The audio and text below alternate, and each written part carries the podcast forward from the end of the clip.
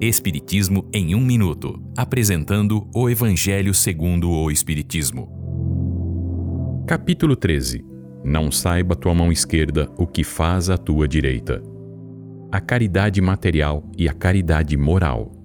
Esta é uma livre interpretação dos textos de Irmã Rosália e de um espírito protetor de 1860.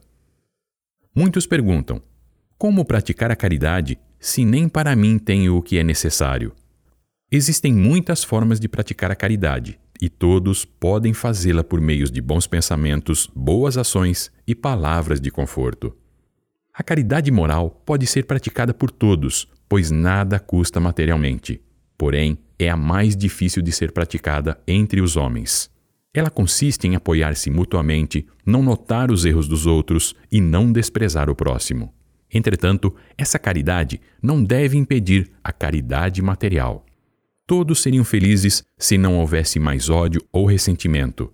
Se do supérfluo da mesa de cada um, aquele que tem fome pudesse se alimentar. Se cada pensamento fosse voltado ao bem do próximo.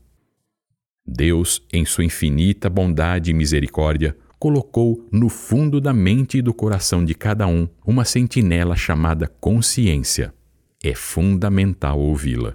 Pratique a máxima do Cristo, amai-vos uns aos outros e receberá a felicidade e consolo. Esta é uma livre interpretação. Livro consultado: O Evangelho segundo o Espiritismo, de Allan Kardec, edição 3, em francês. Visite nosso site www.vidaespiritismo.com.br.